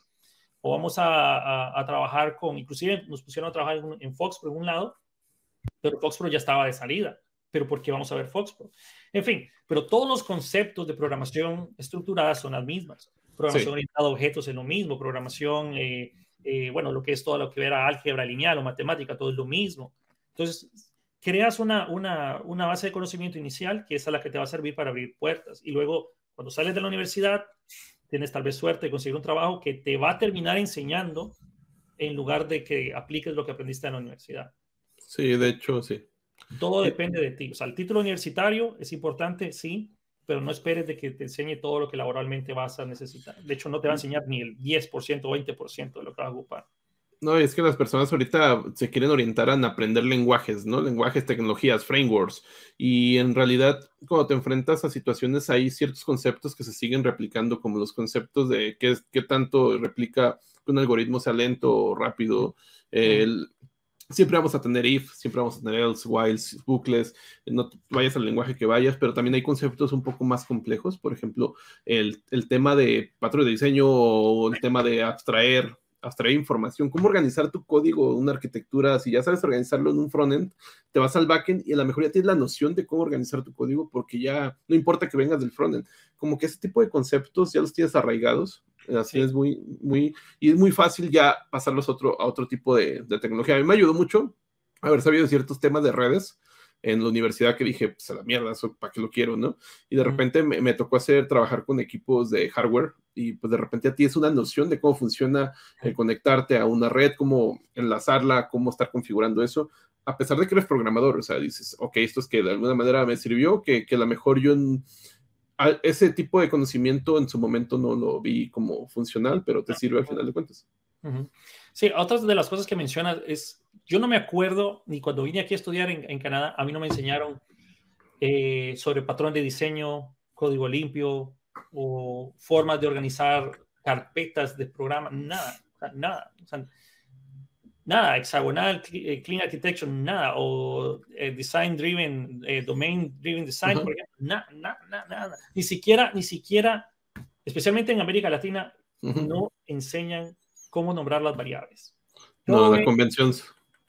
Lo que, como quieras, vamos a poner una variable así. Pato. ese es el nombre de la variable. Fu. Sí, fu, bar, qué sé yo. Vamos, a ponerle impuesto, vamos a ponerle todo en español, vamos a, y después eso, uno empieza a acarrear esos problemas que no sabe que son problemas hasta que realmente toca mantener tu software después, o peor aún, te vas a un lugar de trabajo donde te toca trabajar con japoneses, chinos, eh, gente de habla inglesa. Sí, y de hecho es un estándar, ¿no? Como que escribir todo en inglés, por, no tanto porque sepas o no sepas inglés, que es necesario el inglés, pero más que nada por eso, porque cuando trabajas con otros equipos de otros países, casi siempre es seguro que van a escribir en inglés todo el código, o sea, van a escribir las funciones, métodos en inglés, clases en inglés, variables en inglés. Y también entender el tema de las convenciones, porque mucha gente no sabe qué es el tema de las convenciones que hay ciertas reglas dependiendo del lenguaje de programación, hay ciertas sugerencias de cómo tienes que nombrar las variables, si es camel case, lower case, etc. case, como en Python. Y, cambia dependiendo de las tecnologías, ¿no? De repente yo, yo llegaba de Java a C Sharp y quería hacer todo como en Java, ¿no? Mayúscula, minúsculas, lo otro es mayúscula, y en C Sharp, pues no. Y eh, digo, al revés, eh, quería hacer lower case y y en C Sharp todo comienza con mayúsculas los métodos. Entonces, sí son cositas que, es bueno meterse o saber que existen eh, estándares, eh, existen estándares y irte también esos estándares cuando comienzas. Y, en ese punto, tú, tú fuiste docente en universidad, ¿no? Sí, fue un periodo de universidad ahí. Me fui porque no fue lo que me gustó. Pero a final de cuentas, ¿te sirvió algo de eso? Pues sí, o sea, es más duro, es más duro de lo que de lo que contar, de lo que parece. Rápidamente y contando la historia, yo no tengo ninguna maestría. Yo eh, salí de, la universidad en Honduras, y dije, ok, bueno, ya, ya tenía trabajo, o sea, en fin, pero siempre me gustaba enseñar, o sea, siempre fue como mi pasión. Yo tuve mi freelance también, pero yo también quería enseñar, quería ser profesor de programación y quería ser profesor de la primera programación, de la programación estructurada. Ok. Porque esa era la programación que si se enseña bien, después aprender otros conceptos de programación es más fácil. Se dice a programación orientada a objetos de lo que sigue, pero si ya tienes okay, las nociones de que if, else, while, para hacerlo así, en fin, entradas y salidas, todo eso. Em, esa es la programación que yo quería enseñar. Y pues para poder dar clases en una universidad, en Honduras por lo menos, me pedían o maestría que no tenía, y no tenía ni el dinero ni la voluntad de meterme a sacar una maestría por dos años y pico, pero lo que era posible para mí era que también me, ofrecían que si sacaba un diplomado de educación superior, eso más, más, o menos también eran dos años, pero eran solo los fines de semana, si lo hacía, podía ser profesor. Pues vamos a hacerlo. Me rajé los dos años los, este, durante ese periodo de tiempo, hice la práctica y ¡fa! caí en la universidad para dar esa clase. Desafortunadamente, mi primer, mi primer y último periodo y único periodo, no fue lo que yo esperé. Por ejemplo, las personas miraban mi clase, o sea, era un aula de 36 alumnos, ellos llegaban a la, clase de programación pensando de que lo importante es la que sigue, que esto es solo un requisito para la que sigue, aquí no voy a aprender nada, la que sigue es lo importante, entonces no voy a, no voy a ir a la clase, hoy no voy a entrar, que otra persona me firme, que mm, hay tarea, no la voy a hacer o la voy a copiar, hay un examen, pues no importa, lo voy a copiar de otra persona, tomamos esa computadora, lo que estamos haciendo acá y costó mucho, o sea, yo, yo esperaba ver a los alumnos motivados y la falta de motivación me terminó de, desmotivar a mí de, no, la verdad es que esto no, no, es lo que yo esperaba. Yo esperaba algo como, o sea, hey, miren, qué bonito hacer estas cosas. Y a veces llegaba yo y hacía aplicaciones móviles solo para que ellos interactuaran de manera anónima, porque a veces decía, bueno, tal vez tienen miedo de, de que alguien se vaya a reír si yo digo una estupidez. O sea, si yo pregunto algo y levanto la mano y digo una estupidez, se van a reír de mí. Obviamente yo quería evitar eso, entonces, bueno, vamos a hacer, hacerlo de forma anónima. Pero aún así, tampoco es que participaban mucho y eso fue muy, no sé, es un golpe muy duro, especialmente porque yo pasé dos años para eso, para llegar a ese punto. Eh, pero a la larga me terminó sirviendo porque dije, voy a enseñar en línea después. Sí, la ventaja en línea es que las personas que realmente quieren aprender, pues ya van con ese interés, ¿no? Ya, ya, ya te buscaron ellos a ti, o sea, al final de cuentas. Sí, ellos quieren aprender ese tema. O ese tema. Es, es diferente, la motivación es diferente. Y fíjate que ese tema también es medio drástico, el, no considerar aprender ese tipo de programación que creen inservible, pero a ver, cabrones, a veces no saben ni qué tipo de dato poner, o sea, a veces utilizan todo en int o utilizan todo en big o sea, hay una gran diferencia en saber también que hasta desde el tipo de dato, en cuanto a cuánto va a conllevar eso, hasta cuánto, cómo vas a nombrar una base de datos. Yo, yo he visto bases de datos que ponen todo barchar, o sea, tampoco sean cabrones, o sea, hay que ver ciertos fundamentos. ¿eh? Sí, o sea, y, o sea, digo, hay ciertos conceptos que son básicos, que son aburridos a lo mejor, pero son necesarios para evitar problemas de colapsos en tus sistemas. Entonces, y son, son conceptos que, que no hay que dejar de, de, por un lado, o porque suenan aburridos, no son aburridos si, los, si te empiezas a meter. A final de cuentas, yo creo que te vas a meter tarde o temprano como programador. Como programador vas a terminar ahí siendo, sabiendo ese tipo de conceptos. O sea, no tienes y, y, tú ahorita estás viendo en Canadá, pero, y yo quiero aquí, sobre todo, darle un poquito de énfasis a eso. ¿Por qué elegiste eh, Canadá? ¿Por qué elegiste Canadá? ¿Por el frío, la nieve, los osos los venados? Los, venados, los... No, la verdad es que fuera por venados, no, porque esos animales te destruyen el carro y te destruyen a ti. ¿no? Chocan. Es, es, una, es una historia bonita porque yo, o sea, yo soy costarricense, eh, por las zonas de mi familia, laboralmente nos fuimos a Honduras. Eh, estuvimos, yo terminé mi carrera universitaria allá, empecé a, a desenvolverme como programador en Honduras. Em, ahí fue donde conocí a mi esposa y obviamente me casé. Bueno, primero, primero la conocí a ella, luego me casé, no fue tan así como lo conté. Ese proceso fue más difícil de lo que estoy contándolo, ¿no?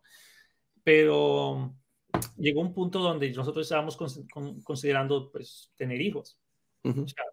queremos tener una familia, pero Honduras no es que sea un país feo, o sea, Honduras es bonito, Honduras es un país hermoso, lástima que es gobernado por idiotas, y cada idiota es más idiota que el anterior, y eso es como, el, como un denominador del, no solo de la presidencia, sino que las instituciones están muy politizadas, entonces cambio de gobierno y es como los mayas, vamos a tirarle todo encima de lo anterior y venimos con lo nuestro porque lo nuestro es lo bueno y después viene otro cambio de gobierno, vota todo lo anterior, o sea, no se puede avanzar así, no se puede construir, no se puede... Latinoamérica. Y todas las veces que deciden empezar a hacerlo, lo empieza a volver a hacer de cero. Entonces, eh, tuvimos varios inconvenientes. Eh, bueno, larga historia, luego hubo muchos, eh, yo por un momento temí, temí por mi vida, honestamente, uh, porque hubo un escándalo que hubo en, en, el, en, Instituto Hondureño de Seguridad Social, eso es otra historia que se puede contar muchísimo, porque yo estuve trabajando ahí por nueve años y hubo mucho desfalco millonario, multimillonario, no millonario, multimillonario, y llegó una junta interventora del Seguro Social y yo era de los como, como programador y yo tenía acceso a todas las bases de datos y a toda la información que pasaba por ahí. Me pidieron mucha información a mí, también estaban mis papás trabajando ahí. Entonces todos nosotros dimos mucha información que llevó a encarcelamientos. Y esos encarcelamientos, no es que, ah, sí, cabrón, no te voy a dejar así como así, va. Entonces llegó un punto donde yo empecé a preocuparme por mi vida, ok, está bien, necesito protección o algo. Y... Entonces, una de las razones por las cuales también decidimos irnos de, Honduras fue esa. Pero de nuevo, algo a, diferencia de la creencia popular, a mí nunca me asaltaron, nunca me robaron, nunca me quitaron el celular.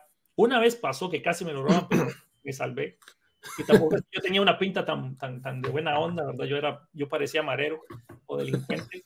Pero bueno, entonces cuando decidimos nosotros, ok, vamos a sentar cabeza en dónde nos gustaría empezar una familia, teníamos varias opciones y una de ellas era Canadá. Honestamente, yo no, Canadá no estaba en mi horizonte, pero un amigo de nosotros se vino aquí, se vino a vivir aquí una, una historia romántica que terminó en que, pues, un corazón roto por ahí de ellos, en fin, larga historia, pero el man se quedó viviendo aquí, entonces nosotros decidimos venir a visitarlo. Y cuando vinimos a, a Ottawa, wow, o sea, fue un shock cultural es como que, te pegaron una cachetada. Hey, mira qué bonito está aquí, mira qué limpio está acá, mira qué limpio el río.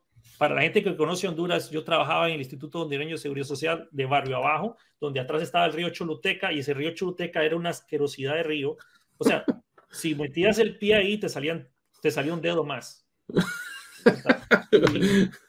Sí, y, el olor horrible porque botaban basura, desechos humanos, de todo estaba ahí. Y llegar aquí donde hay un canal, o sea, aterriza, aterriza el avión en, Ottawa, es un montón de árboles. Yo pensé que el avión se iba a estrellar porque era puro árbol lo que miraba ahí.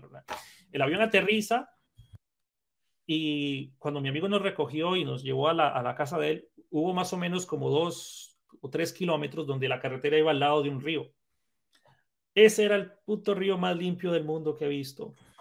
Que ese río era parte del canal de, que está aquí en Ottawa, que cuando se congela, la gente patina ahí. Ocho, oh, kilómetros de pista de patinaje, es precioso. Pero yo, mira, en ese momento estaba pues líquido el, el agua y wow, o sea, mirabas el fondo del, del, del, río y qué bonito esto, qué bonito allá, qué bonito esto, qué bonita la casa donde estaba mi amigo rejuntado y con un montón de personas, qué bonito todo esto. Fue un shock cultural tan grande que cuando regresamos de ese, de ese, de ese viaje a, la casa que teníamos en Honduras, digo, no, vamos a, vamos a pujar por, para intentar hacer la vida en Canadá. Y eso, eso no llegó acá. Claro, Canadá no es perfecto, ningún país es perfecto. No. Eh, todos tienen sus problemas, son diferentes los problemas. ¿Cuál problema crees que sea el mayor ahorita que tienes ahí con Canadá? Una desventaja que tengas. Bueno, entre, entre, hay muchas cosas que son, son difíciles en Canadá. Eh, obviamente la barrera del idioma es uno como latino, a pesar de, o sea, yo hablo inglés, o sea, yo, yo entiendo el 99% de lo que me dice la gente en inglés mi, mi, lenguaje hablado no es tan bueno, pero la gente me entiende. Por lo menos puedo ir a McDonald's a pedir una hamburguesa y no me dan, unas, no me dan un refresco, por lo menos me dan la hamburguesa. Pero el idioma es una de las cosas que eventualmente termina siendo una barrera muy dura, porque uno está, uno llega a un punto y dice, dice, ya, ya pinche idioma, ya no quiero escuchar nada, ya, ya, ya, güey, ya no quiero hablar, ya no, ya no, ya no inglés, pero no, no hay, no hay como un switch, ok, voy a hablar español. Claro, me salvo porque aquí está mi esposa, está mi hermana, y puedo hablar español pero tengo un amigo mexicano de acá que se llama Eduardo, le mando saludos porque posiblemente esté escuchando esto eventualmente.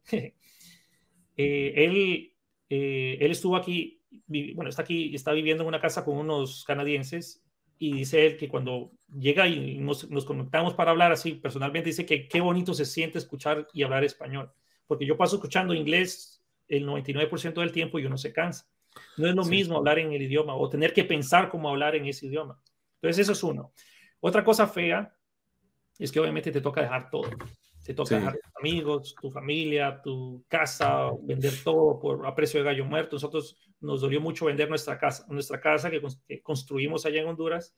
Casi que no ganamos nada por la venta de la casa, perdimos dinero ahí, pero ya teníamos que deshacernos de la casa, eso fue duro. Eh, los amigos que se quedaron allá, pues también es, es, duro porque ya estábamos acostumbrados a vernos todos los, los viernes y ahora ya no, ya no están esas reuniones de los viernes. Antes yo era de, antes teníamos estas reuniones de, de, de beber los viernes, o se traían cerveza, alcohol, ya, digámosle cosas así, pero era medio sano. Nunca hubo ningún muerto, nunca hubo ninguna, ninguna, chava que se sintiera ofendida, todos éramos un grupo de amigos bastante sí. No había mala copa, le decimos en México. Sí, mirábamos películas, jugábamos videojuegos, como era nuestra propia casa, el que quedaba así, que se desmayaba o quedaba así ya eh, súper intoxicado, pues, ah, ahí tenemos dos camas, vayan a dormir ahí. Al río, vámonos para el río. Que vomita limpia, y si no limpian la vomitada, no regresan aquí, porque la regla es que si vomitan, limpian, no queremos limpiar la vomitada de nadie, porque es lo más asqueroso del mundo. Sí, sí, sí. El baño, una vez un amigo vomitó el baño y no limpió, y hasta lo hice regresarse a que limpiara el baño. En fin, pero a la larga es que era bonito esas reuniones, o sea, me hacen falta esas reuniones y la gente que, que, mis amigos saben que me hacen falta esas reuniones, entonces eso duele. Esas son de las cosas que hay muchas cosillas así como feas, pero pues a la larga lo vale, pues vale. Sí, pues, al, final es un balance, ¿no? Y si, si, tu balance positivo es más grande, pues eh, yo creo que se va solventando. Sí, así al, al, final, pues eh, así siempre, son, así es la vida. O sea, a final de cuentas, así es la vida. Mm, siempre va a haber ventajas, desventajas y siempre hay que sacrificar algo para solventar otra cosa, otra otros aspectos positivos en la vida y sobre todo que sea mejor tu vida, a final de cuentas, eh, en general. Y aquí quiero hacer un, cambio un poquito. Eh, yo sé que a ti te gusta el frontend O sea, te estaba investigando. sé que te gusta que le pegas al backend, que le pegas al mobile, que le pegas al a lo, que, a lo que toque, pero sí, me gusta más el, el, Pero el mobile también es frontend a la larga. Ah, claro, sí, claro, claro. Nada más que, que, que, hubo algún cabezón que lo dividió de repente. y Pero es lo, es lo mismo, a final de cuentas, ¿no? Hay, hay que ver cómo el usuario va a picarle. Y aquí mi pregunta es, tú desde tu perspectiva, ¿qué crees que espera el futuro al frontend? ¿Crees que sea más, se vaya a ser más complejo? ¿Qué crees que vaya a terminar siendo el frontend? ¿O cómo ves un frontend a, mediano, un futuro a mediano plazo? Pues con todo esto de las tecnologías de, como el chat GPT, esto que se ha puesto de moda con inteligencia artificial, posiblemente, posiblemente, esto va a cambiar. Antes el frontend no era tan pesado como se volvió ahora en los últimos años. Antes solo era, el frontend solo era el diseño gráfico y medio ciertas conexiones con las cajas de texto al... jQuery. haciendo todo en el backend, todo era en el backend. Sí. Pero eso ha cambiado mucho en los últimos 10, 10 mm. años desde, no sé, desde, tal vez desde que salió jQuery, digámosle, ya, ya era como muy, mucho, mucha de la carga del trabajo, ya no solo era validación de formularios, sino ya es hacer todo, todo el procedimiento de la aplicación y que solo sea el backend que, que hagas ciertas cosas específicas y puntuales, ¿no? Ya no es que va a renderizar todo esto, bueno, sí lo puede hacer, pero bueno, en fin, pero me entendés, no, no es como antes, claro. lo sea todo, el backend.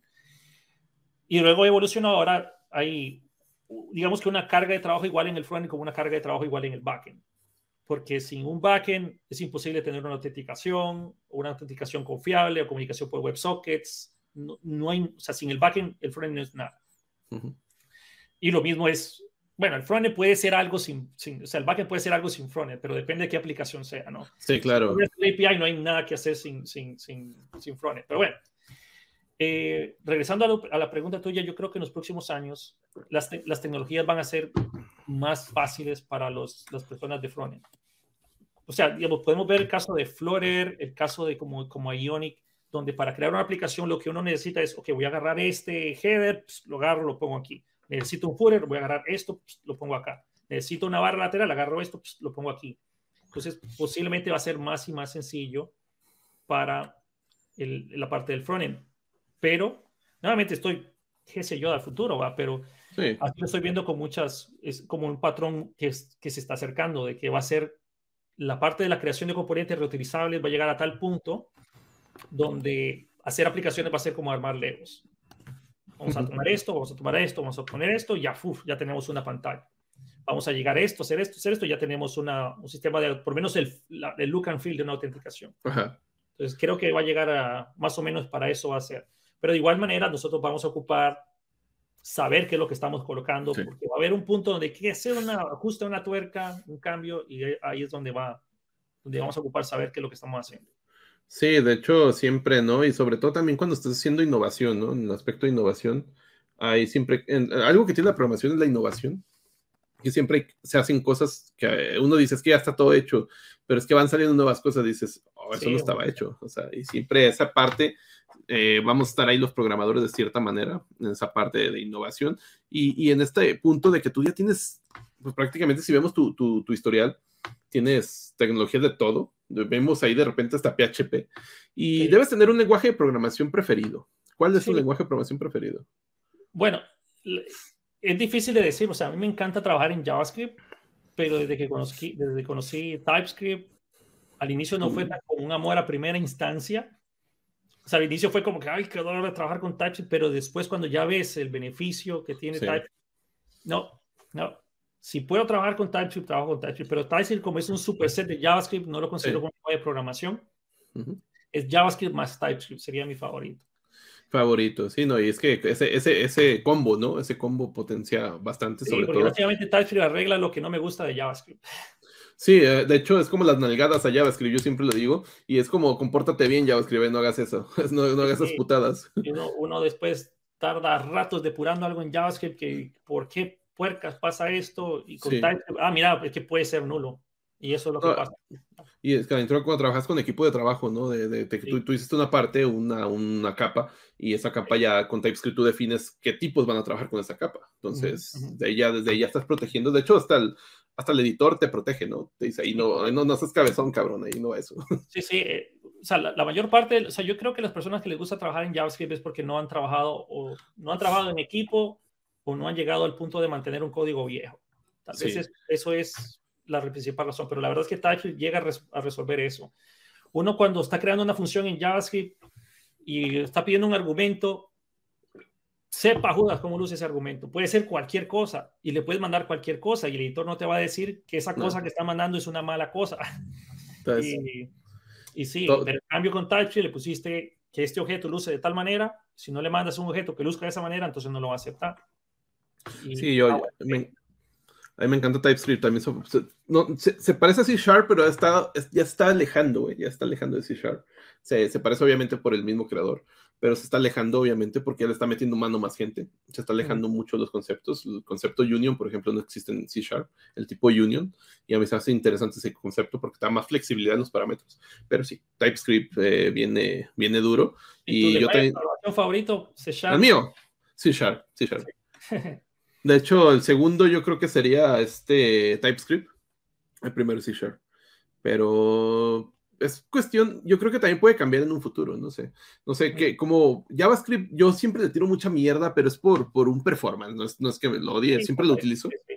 Es que JavaScript como no fue pensado para ser un lenguaje de programación como es ahorita, o sea, nació como para que, mira, tienes ese formulario, asegúrate que no manden basura. Ajá. Eso fue. Y sobre todo cuando tienes proyectos grandes, ¿no? La arquitectura es todo eso. Pero yo pienso que JavaScript va, va, va por un buen camino. De hecho, de las nuevas cosas de a partir del 2015 se ha, ha crecido bastante. Sí, y... el, ECMAScript 6 cambió y wow, la verdad es que ya, ya se siente más como que, ok, ya estoy programando algo serio, ya no. Ya, no estoy, haciendo. ¿eh? Poniendo colores, nada que, que, que brillan. y, y, algo, te, algo siga el mouse ahí. Que la nieve. Un arco iris o que, sí, algo así. Sí, de hecho había muchos efectillos cuando estaba jQuery y eso hacían efectitos de hormiguitas que estuvieran en la página web, o sea que no servían ni de mierda, pero lo hacías con, sí, sí, sí. con JavaScript. Eh, framework favorito, framework favorito. Uy, pero ahí ya me, ahí ya me, me, pone fregado porque no puedo decirlo tan abiertamente, pero bueno, igual lo voy a decir. Vamos a ver. Eh, esto ha cambiado durante los años. En este preciso punto del tiempo, la gente sabe que me gusta más Vue. Vue.js. Ese es mi framework favorito. Pero para desarrollo web, digamos, para, para desarrollo móvil, Flutter definitivamente se lleva la, la, la, corona. Me gusta React Native, me gusta Ionic, pero realmente Flutter es mi favorito. Tiene no es perfecto tampoco, ninguna tecnología es perfecta, tiene sus, sus pros, sus contras, los contras pueden ser suficientemente malos como para decir, no, voy a irme por otra tecnología. Eh, en cuanto al backend, si me tocara hacer un, servicio REST, me, iría por Nest más GraphQL. Nest me encanta, es como Angular con, este, como, bueno, es Angular en backend. Nest me, me gusta mucho.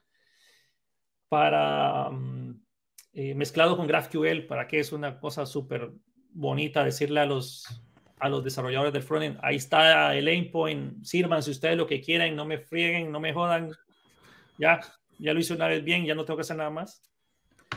Pero sí, yo creo que sería esos. Ahorita me gusta mucho, pero todavía no puedo decir que mi favorito ni nada, es Solid, Solid.js. Pero que ahorita está como Solid y Quick, como son los chicos del barrio que están haciendo mucho ruido, y que, ay, que todo el mundo quiere aprender Quick y que bien lo hace Quick y que mira Solid, que está tomando, que es el, el, rey en popularidad en cuanto a la gente que quiere seguir trabajando en Solid, pues se quedan ahí. Pero es como, son nuevos, son muy nuevos, como dice, como dice Shakira, cosas nuevas siempre va re bien, ¿no? Sí, siempre suenan bonitas. O sea, yo, yo estoy en el punto de que, ok, estoy estudiándolos, estoy revisándolos, puede que, que, que me anime a hacer algo de Solid, puede ser que haga algo de Quick, aunque Quick lo probé, mi problema con Quick es que hay una, yo es que no sé, no sé, hay un puntito, porque Quick lo que hace es que te manda cero, H, cero código de JavaScript cuando haces una aplicación, aunque sea muy compleja, siempre manda cero código de JavaScript, que es impresionante y va como embebido a ciertas cosas en el HTML. Y cuando tú haces clic en un botón, hace un sistema como un tipo de hidratación y trae el código necesario para que se mantenga la funcionalidad que tú esperas pero hay una fracción de segundo en la cual se hace esa petición para obtener ese código y yo le he sentido como que no es terrible, pero todavía le falta por mejorar Entonces, eso no me gustó mucho. Yo no, yo no aceptaría una aplicación que cuando yo toco un botón, instantáneamente no me cambie el contador. O sea, como que hay una fracción de segundo, es casi imperceptible, pero yo la siento. Entonces, no me gustó mucho, pero eso va a mejorar con el tiempo. Sí, aparte son muy nuevos, ¿no? Son muy nuevos y vienen como a, mejorar ciertos conceptos de frontend que ya están ahí y como decir, ok, hagamos esto de otra manera, pero mejorando eso que ya existe. Y, y, pues están muy nuevos, ¿eh? Son, del año pasado. Algo, que es sorprendente de Solid, no, sé, no quiero quedarme solo con Solid, pero algo que ha hecho Solid es, es, la introducción de este concepto de los signals, estas, estas señales. Y ahora está de moda lo de señal y todo el mundo es pura señal, señal, señal. Eso viene de, Solid es un concepto nativo propio que empezaron a hacer en las betas alfas desde 2018, pero ahorita están poniendo de moda. Y se están poniendo de tanta moda que ahora React, Vue y Angular están viendo cómo diablos modifican sus tecnologías para incluirlas. Y es el mismo concepto que ya tiene Solid en su, en su, en su corazón. Entonces es como que, wow, entonces algo está haciendo bien Solid. Por eso también me estoy inclinando más por Solid. ¿Viene curso de Solid? Eh, eventualmente haría algo como una introducción, no estoy en el punto como para hacer algo así como de cero experto, no estoy en ese punto. y, ahora, en el caso hipotético de que tú no hubieras sido, estuvieras siendo programador, analista o estuvieras siendo docente de programación, ¿qué hubieras hecho? Que, es una pregunta de, repente muy difícil. que... Varias personas me han hecho esa pregunta, la verdad es que es difícil de responder porque no sé qué hubiera sido desde que tengo uso de razón, yo quería trabajar con computadoras y viendo mis, eh, mi tía, mi hermana y varios familiares que tengo que son profesores, yo quería ser también o programador o profesor. Y luego mezclar las dos fue un sueño, pero si no hubiera sido nada de eso, está difícil porque de mecánica sé algo, pero soy terrible mecánico, no soy buen mecánico. De, para arreglar cosas en la casa, bueno, me ha tocado ser handyman, o sea, ya, tratado arreglar la lavadora, el dishwasher, un par de cosas. Tal vez eso me hubiera ido un poco mejor. Bueno, no, no hubiera ido mejor, pero por lo menos hubiera sobrevivido. Sobrevivido. pero, y, pero sí, naciste para esto. Sí, no sé, no sé qué hubiera sido. La verdad que qué bueno que, que no, no, me ha pasado. De hecho, una, una amiga una vez me dijo, ¿qué pasaría, Fernando, si viniera un, no sé, una, un, impulso electromagnético y destruyera todo lo que es tecnología, ¿qué harías? Pues la verdad es que tendríamos problemas más grandes que pensar en qué es lo que voy a hacer yo. pero bueno, ahí tal vez nos dedicamos a hacer, eh, a hacer soldadura de ventanas porque todo el mundo se va a meter a robar por todo lado. Sí, de hecho, o, ser agricultores, ¿no? O sea, hacer algo para sobrevivir. Y, y respecto a este tipo de, por el lado contrario, que, que puede ser, bueno, parte del, del, apocalipsis, la inteligencia artificial, ¿tú lo ves como una amenaza? Eso es algo que, o sea, amenaza no, no es. Esto es una de otras discusiones, es un buen tema para, para hablar un rato. La inteligencia artificial es algo de que, bueno, no es nueva, ya viene desde hace quién sabe cuántos años, pero de nuevo, hasta que algo se pone se, hasta que todo el mundo le empieza a llegar de forma masiva, ya empieza a hacer ruido y ya todo el mundo empieza a asustarse. Pero esto es, estamos a las yo lo veo como que estamos a las puertas de una nueva revolución industrial. Hace muchos años, cuando querías hacer un carro, tenías un montón de personas haciendo el carro. Ah, que un montón de personas ayudan a levantar el chasis, lo ponen en este lugar, después a poner ya. Es un montón de personas trabajando. Eso cambió. Ahora hay rieles, hay inclusive todos los Teslas son automáticos. La construcción es solo personas, solo hacen que conexión de mangueras, pequeños trabajos, es todo automatizado. Entonces van los carros en un riel, van creándose las cosas y se van montando las piezas y ya sale un carro mucho más rápido. Ya se ocupan menos personas para hacer el carro, pero de igual manera se necesitan personas. Sí. Ahora estamos en, en, un punto donde la inteligencia artificial ya puede crear inclusive arte o puede hacer semejanzas de, del arte de otras personas. Eh, ahí es otra discusión, porque personas dicen que están como plagiándolos, pero es una discusión que yo también he tenido con mi hermana. Ella nos hizo un eh, ella, ella, es, ella es artista, ella dibuja muy bien. Tengo dos hermanas, eh, una de, las, de mis hermanas dibuja muy bien. Y una vez mi, nos hizo un dibujo, porque a mi esposa le gusta mucho Hora de Aventura, entonces nos hizo un dibujo con el estilo de Hora de Aventura. Y ella estaba, estaba me acuerdo de una discusión que tuvimos que estaba decía, ah, no, es que la inteligencia artificial es un plagio, roba y no sé qué. Pero dije, yo le dije a ella, pero ¿y qué diferencia hay con eso que, que estás diciendo que la inteligencia artificial roba, pero tú te robaste el estilo de Hora de Aventura para hacer tu dibujo.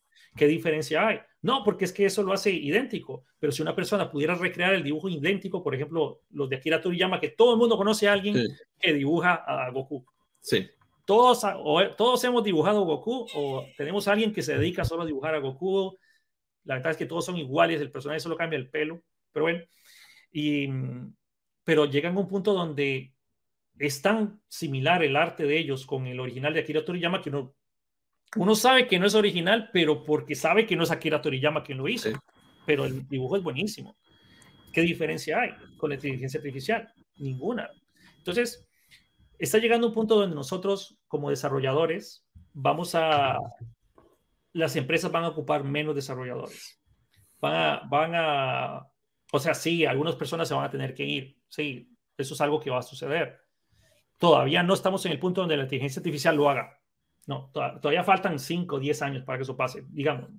Pero va a llegar un punto donde posiblemente para hacer un sistema entero que anteriormente se ocupaban 20 personas, ahora vas a ocupar 10 o 5.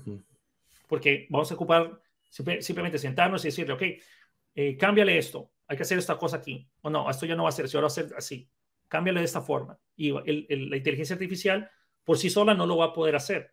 Es mentira que se va a sentar con un cliente y el cliente ni sabe lo que quiere, para, peor para que la inteligencia artificial le adivine lo que él quiere, que ni siquiera sabe qué es lo que quiere. Para que lo aguante. Sí, entonces, eventualmente, a mi parecer, eso es lo que va a suceder primero. La inteligencia artificial va a llegar a un punto de, no de reemplazar programadores, va a hacer tan eficientes algunos desarrolladores que para qué voy a, yo como, como gerente, para qué voy a tener 10 si dos me hacen el trabajo de 20. Entonces, estamos a las puertas donde nosotros tenemos que estar a la vanguardia, no, no, no satanizar la inteligencia artificial. Puede que funcione, puede que no, pero yo siento de que va a llegar un punto donde si nosotros lo aprovechamos bien, nos va a ayudar. Solo para hacer un ejemplo y ya dejar ese, para dejarte hablar, porque no quiero no te preocupes, no te preocupes. Este, yo estuve trabajando en una empresa aquí en Canadá eh, de, que manejábamos las cajas negras de los aviones. Entonces, parte de lo que por suerte me tocó trabajar en Vue y me encantaba hacer lo que hacía. Me, tocaba hacer muchas conexiones con, con GraphQL y hacer el frontend para mostrar la, la, data de las cajas negras. Pero en ese momento estaba de moda GitHub Copilot. Mm. Entonces, yo estaba con el, con el beta de GitHub Copilot y yo lo tenía instalado mientras desarrollaba. Entonces, a veces yo estaba escribiendo el código ok, necesito hacer una función y Copilot me adivinaba lo que yo tenía que hacer. Yo presionaba Tab. Y con solo presionar Tab, aunque yo supiera exactamente lo que necesitaba hacer, me ahorré tal vez 30 segundos, digamos, para no exagerar. Y había casos donde me ahorraba más aún, porque digamos que me dicen, qué sé yo, tenés este, este arreglo y tengo que ordenarlo de tal manera, invertirlo, quitarlo, duplicado, no sé qué. Entonces tenía que hacer un montón de procesos y a veces digamos que alguno no estaba seguro, entonces tengo que ir a Stack Overflow porque no es que yo no, no es que yo no voy a Stack Overflow tampoco, no hay programador que no vaya a Stack Overflow. Y bueno, en fin, Copilot me, a veces en algunos casos me ahorraba uno o dos minutos. Imagínate que, que, que a lo largo del, del, día te ahorrara una hora, digamos, sin, sin exagerar. Entonces eso me ayudaba a mí a ser muy eficiente, muy productivo. Y eso que era una alfa o beta en ese momento. Y poco a poco empecé a ver de que, wow, esto realmente es una herramienta que me ayuda muchísimo, pero necesita saber qué es lo que uno está haciendo. No es que lo deje solo y que haga quién sabe qué cosa, ¿no? Específicamente porque también puede ser que alguien escriba un script que robe información. Sí, también. puede ser que sin darnos cuenta usamos alguna imagen o usamos un, una petición HTTP que esté escondida por ahí y le está mandando información de tu aplicación. Entonces hay que tener cuidado, ¿no? Pero eh, eso ayudaba mucho. Puede que al día de mañana eh, la inteligencia artificial sea tan buena donde sí, realmente no ocupe, un empleado, un empleador no ocupe tantos programadores. Sí, puede ser. La, la, ventaja que tenemos en la programación es que van abordando nuevas áreas. Entonces, a final de cuentas, también el pastel se va haciendo más grande. Entonces, de áreas donde no estaba la programación, pues va entrando. Entonces, ah, sí, correcto. Sí, sí, sí. Entonces, aquí en, Canadá los buses todos andan GPS, todos los buses tienen que comunicarse la información hacia un endpoint para que los buses, para que la gente sepa dónde está y luego hay gente haciendo aplicaciones móviles para que sepa dónde están los buses. Sí, o sea, vamos a estar por todos lados. Sí, sí, en todo lado. Por todos lados vamos a andar, entonces así que, que hay, que, hay que adaptarse, adaptarse. Hay que adaptarse y hay mucha chamba. las siguientes preguntas son tres, son preguntas sobre, fuera de lo que es programación, ¿ok? Pues, fuera de lo que es la programación, más que nada para que las personas conozcan un poco de Fernando Herrera. manga favorito, manga, sé que es manga. Mira, eso es, tengo dos mangas que, he leído varios mangas, pero digamos que los que más me han quitado el sueño de querer leer y llegar a la segunda página son dos. Uno fue el de Rurouni Kenshin. Me leí el pinche manga quién sabe cuántas veces, especialmente cuando estaba en la universidad, lo leí de arriba para abajo. Y me encantó ese manga de Rurouni Kenshin. Todo el, todo el final que no está dibujado en, en, en la serie, todo ese acto de, de Enishi, eso me encantó. Y luego también el de One Punch. Tanto el de One Punch, el de One, que es un man que dibuja con los pies, es extremadamente malo el dibujo de ese man. Es que hay dos mangas de One Punch. Está el de Murata, creo que, es, creo que es el nombre del man, que se dibuja, pero es un dios dibujando ese tipo. Y está el de One, que es el que está escribiendo la historia oficial de One Punch. Y el dibujo, pero está hecho, o sea, yo dibujo mejor y eso que yo no, no puedo dibujar. O sea, pégame con un martillo en la mano y todavía puedo dibujar mejor que Sin exagerar. Pero me leí todo el manga y todavía lo están haciendo el manga de bonito dibujado, pero llegó un punto donde ya no, ya no había nada más que leer de One Punch y quería seguir más viendo la historia, entonces me puse a leer el manga horrendo del tipo ese. Y... dilo, dilo. Pero no, eso es espantoso. pero sí, el, de One Punch y el de Rurouni Kenshin son los que más me han gustado. Curioso. Juego favorito, ya sé que se, eh, lo has dicho muchas veces, Metal Gear, la saga. Pero ¿cuál de todos es el favorito de todos los que hay? Indiscutiblemente el Metal Gear 3 es, eh, fue el, 3, el eh, Snake Eater, ese para mí fue el mejor Metal Gear de todos. También fue el, que me hizo entrar a la franquicia. Yo me acuerdo que, bueno, yo siempre fui Nintendo. Y uno de pequeño, pues bueno, ni tan pequeño, ya tenía como 18 no me acuerdo cuántos años tenía. Pero cuando salió el, PlayStation 2, yo no tenía PlayStation 2, yo tenía GameCube. ¿verdad? Y bueno, estaba jugando Smash y por ahí, pero eh, yo nunca tuve PlayStation hasta después. Hasta creo que mi primer PlayStation fue el, el PlayStation Slim, que son años después, que lo conseguí usado y pirateado ahí, por ahí, hasta, hasta más no poder. Bien Latinoamérica. no, había, no, había dinero, o sea, yo no, había dinero para comprar nada. Entonces, eh, me acuerdo que el primer Metal Gear que yo jugué fue el Metal Gear 3, el Snake Eater, que casualmente es de los primeros de la franquicia. Está el de, el de NES, el de 1800, no, 1986, creo que es. el de 2D, ¿verdad? Ese es demasiado hardcore para, para mí, o sea, no. Pero el primero que yo llegué a jugar fue el Snake Eater y para mí fue wow, ¿para qué? Entonces eso me hizo jugar el Metal Gear 1, el 2, obviamente volví a jugar el 3 todas sus versiones, el Subsistence, el, el Substance, la versión 2, Sons of Liberty, el Substance, Subsistence del 3. Luego salió el 4, el 5, todos los Metal Gears. ¿Para qué? Pero para mí el mejor fue el 3. El 3. ¿Comida favorita? La comida favorita, eso está chistoso, porque voy a remontarme al momento donde mi abuela estaba viva. Ella hacía una lasaña de atún, que para qué, ella hacía lasaña de atún, yo no sé, me muevo, muevo cielo y tierra para llegar a comer esa, lasaña. La receta me la pasó junto con otras recetas. Pues yo sabía que mi abuela no iba a durar para siempre. Y yo le decía a ella, enséñame a hacer esto porque algún día usted ya no va a estar y me voy a joder. Entonces, bueno, me enseñó a hacerla, pero desafortunadamente no me queda igual como ella. Entonces, la favorita, la lasaña de mi abuela y tengo el recuerdo bien fresco. Y ahora, nuevamente, estoy, como estoy casado con una hondureña, y yo creo que las, sin, sin, ofender a nadie, sin nadie sabe ofender, pero yo creo que las, las, mujeres que mejor cocinan son las hondureñas y las mexicanas. Mexicanas. Yo, creo que esas son las mejor, las mejores. Claro, sí, obviamente hay hombres que cocinan también, que pueden cocinar muy bien. claro. pero no quiero sonar feminista, ni sexista, ni machista, ni nada de eso, ¿no? Pero mi esposa ahorita aprendió hace un como dos años, aprendió a hacer un ramen. Uy, qué Dios mío, qué ramen más bueno. Hemos ido a comer ramen aquí en, restaurantes que son eh, japoneses, 100% japoneses los tipos que los agarras del cuello y no lloran así como los perros. Son así 100% japoneses que hacen un ramen que no es tan bueno como el que hace ella. Yo me salvé. y también te gusta comer, entonces, te gusta, eres de... No parece, no parece, porque soy muy flaco y hay gente que dice, programador sin panza no es de confianza. y, van a tus cursos. me jodí yo, ¿va? Pero eh, sí, se me gusta comer, pero fíjate que, que, no pienso tanto en comer. Estoy más concentrado en otras cosas que no sé, no pienso tanto en comer. Pero cuando hay comida, pues obviamente, pues... Sí, le entras. ¿eh? Y, y, ahora, ¿qué, ¿qué, sigue para Fernando Herrera? ¿Qué, ¿Qué, qué, proyecto sigue? Así inmediato, ¿qué, ¿qué, es lo que sigue? Ya tenemos tu plataforma, tienes tu plataforma, eh, está Ayúdame, ¿qué, ¿qué sigue inmediato? Bueno, eh, referente en cuanto a la educación, a proyectos educativos, a lo que... Sí, claro. Mucha gente, porque hay varias cosas que, están sucediendo en mi vida, muchas cosas, pero bien.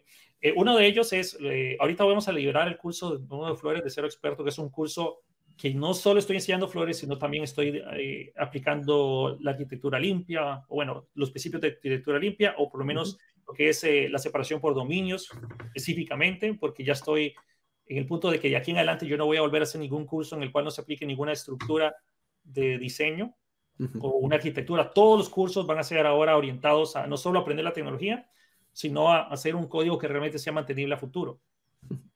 Entonces, va, el siguiente curso es este, el curso de Flores de Cero Experto, que es bastante grande. Ya voy por la clase 300, ¿qué? es que me da risa cuando dices la clase 300. O sea, es que son un chingo. Sí, eh, aquí te puedo enseñar. Mira, voy en la clase 335. 335, no, loco, son un chingo de clases. y todavía me falta, creo que van a ser como 460, más o menos. Eso, eso más o menos lo que va a llegar. Es que nuevamente quiero que, sea lo más completo posible, porque yo no quiero que la gente diga, ok, este curso tiene todo, y después ya, pues si quiero algo, voy al curso y ya estamos. Bueno, este es el curso que viene ahorita, lo vamos a liberar en, estamos en marzo, en, abril lo voy a liberar, lo más probable. Si todo sale bien, vamos a liberar en abril. Aunque a veces me ha pasado de que grabo todo bien y sale bien, pero a veces cuando estoy grabando, pero hago el ejercicio, todo sale bien y luego empiezo a grabarlo y algo sale mal y, y ahora, ¿qué pasó aquí? En fin, todo sale bien, todo sale bien, bueno, vamos, por ahí. Después de ese curso viene la, finalización de la regrabación del curso de Angular, que es una actualización gratuita para toda la gente que tiene el curso. Está en la mitad ahorita, lo he pasado, pero vamos por la mitad. Eh, después de eso, no estoy seguro qué es lo que viene. O sea, que va a, venir, va a venir después de ese curso de la regrabación de Angular, no sé, puede ser o más Flower o más Backend, no sé, no sé qué viene. De todos modos, no estoy pensando tanto en, en, ese curso después de Angular, porque si ahora hablamos de lo que viene para Fernando, viene una jornada bien pesada porque mi, bueno, Melissa está embarazada, mi esposa se llama Melissa y oh, está embarazada. Felicidades. Gracias. sí, ahorita digo gracias. Pero sí, no, siempre, sí, sí, muy bonito. Esta es, va a ser mi segunda hija, la que van a hacer en mayo. Ya, ya. estamos cerca. O sea, estamos marzo, abril, mayo, ya menos de... Lo que viene, ¿eh? lo que viene. Entonces, va a ser pesado. O sea, eso, eso va a ser una jornada muy dura para ella y para mí, más para ella, porque pues, la recuperación el, es, es, es un, impacto muy fuerte para el cuerpo de la mujer y, anímicamente y, un, bebé que demanda mucho a, la mamá y obviamente la, la, no es que uno no, como hombre, no, le toque como, ok, ¿qué necesitas? ¿Puedo hacer algo? ¿Vamos a cambiar pañales mientras ella duerme o me toca levantarme en la madrugada? O sea, va a ser una jornada difícil. Sí. Igual, no sé, no sé si tú tienes hijos. No, no tengo, yo, yo solamente me estoy imaginando. Sí, eh, igual, nuevamente, yo ahorita tengo 36 años, ¿no? entonces ya, como que estamos armando la familia. Sí, sí, sí. Y mm, la primera niña que nosotros tuvimos pues fue un, un, momento de ensayo y error. O sea, de pasar a no saber cambiar pañales a saber menos, de, o sea, saber un poquito más de cambiar pañales, todavía a veces no lo hago muy bien. Y llegar a aprender de que, por ejemplo, la primera, la primera cagada que se echa el bebé es horrenda, es como una brea. Y como el río de Honduras. es tremendo siguiente curso de Fernando Herrera, cambiar pañales de cero experto. Pañales de cero experto, sí, eso sí es necesario. Entonces, después de esto también este, estamos con labores de, eh, de mantenimiento de la, de la, plataforma de detalles.